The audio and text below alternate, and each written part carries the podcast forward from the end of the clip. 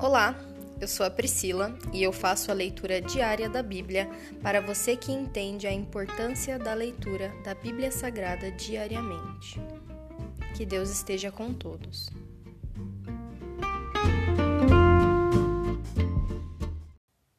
Aleluias! É com grande alegria que agora eu inicio o capítulo 36, o último capítulo do livro de Segunda Crônicas. Jeoacás reina em Judá. O povo da terra proclamou Jeoacás, filho de Josias, como seu sucessor em Jerusalém.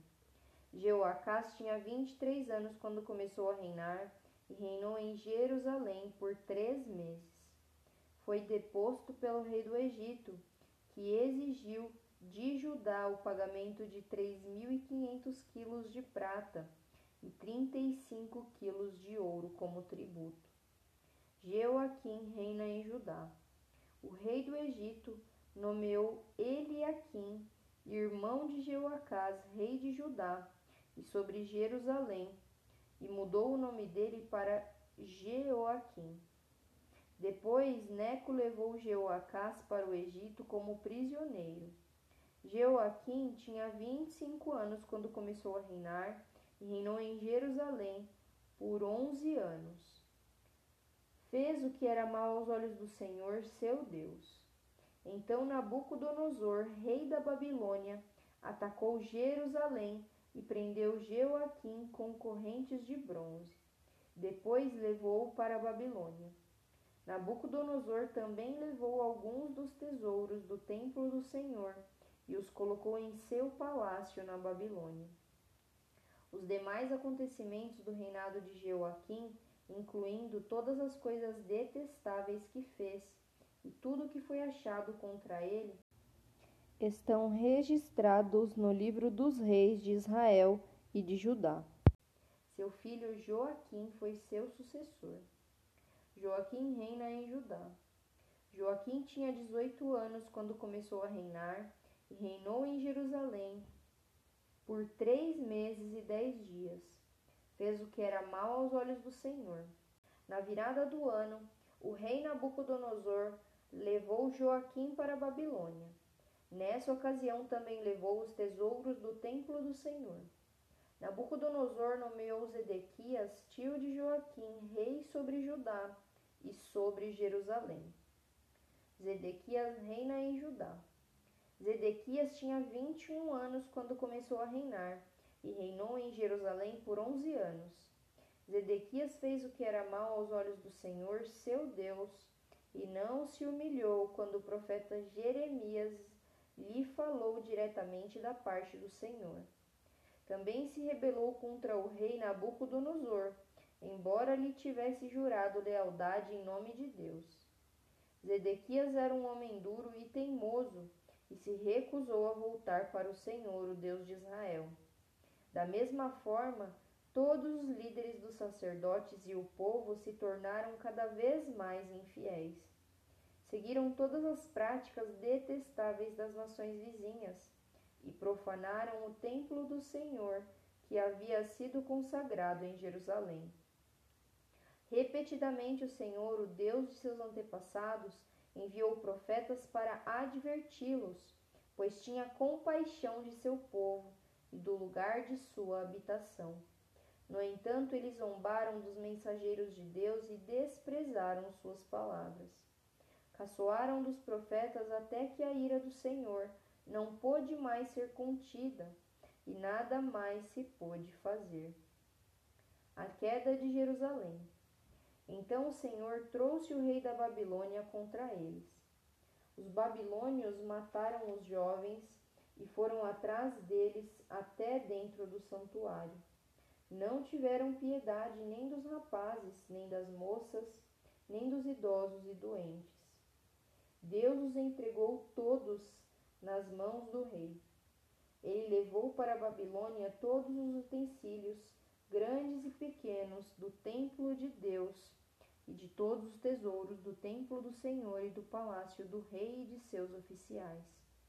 Seu exército queimou o templo de Deus, derrubou os muros de Jerusalém queimou todos os palácios e destruiu tudo que era de valor.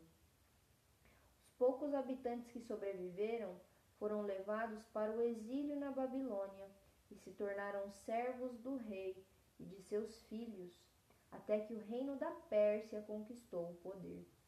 Cumpriu-se desse modo a mensagem do Senhor transmitida por Jeremias. A terra finalmente desfrutou seu descanso sabático e permaneceu desolada até que se completaram os setenta anos conforme o profeta havia anunciado. Ciro permite que os exilados regressem. No primeiro ano do reinado de Ciro, rei da Pérsia, o Senhor cumpriu a profecia que havia anunciado por meio de Jeremias. O Senhor despertou o coração de Ciro para registrar por escrito a seguinte proclamação e enviá-la a todo o seu reino. Assim diz Ciro, rei da Pérsia: O Senhor, o Deus dos céus, me deu todos os reinos da terra. Ele me encarregou de construir para ele um templo em Jerusalém, na terra de Judá. Quem pertence ao povo dele, volte para realizar essa tarefa.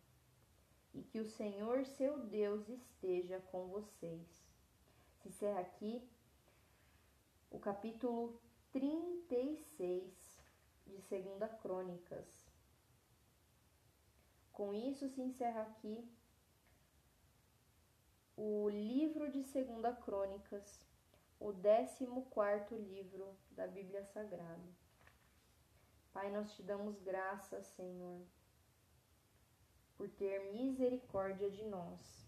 Nós te agradecemos por mais essa conquista, Senhor. Mais um livro lido da tua palavra, Senhor. Nós sabemos que o Senhor quer que tenhamos uma relação e que busquemos essa relação fervorosamente, Senhor. Dá-nos força para continuar na caminhada, pois ler a tua palavra só faz bem aos nossos corações, reaviva a nossa alma e fortalece a nossa relação, Pai. Nós te agradecemos por isso. E eu louvo ao teu nome, Senhor, pois o Senhor usa toda e qualquer pessoa para a honra e glória do teu nome. Seja ela um rei, ou seja ela um pequeno profeta, ou seja uma viúva, ou seja uma moça estéril, ou seja um prisioneiro.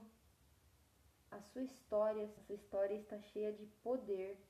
O Senhor mostra que o Senhor tem poder de levantar pessoas humildes ou de derrubar reis.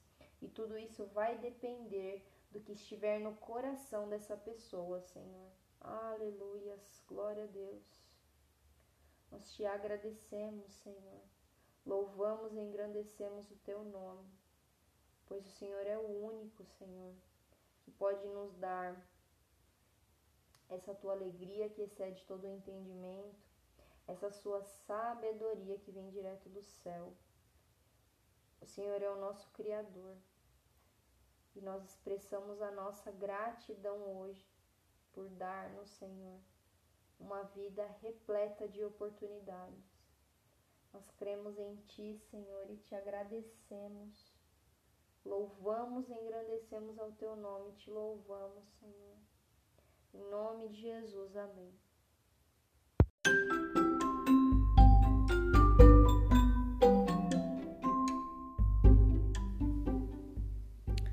Você acabou de ouvir o Dali Bíblia, o podcast da tua leitura diária da palavra do Senhor.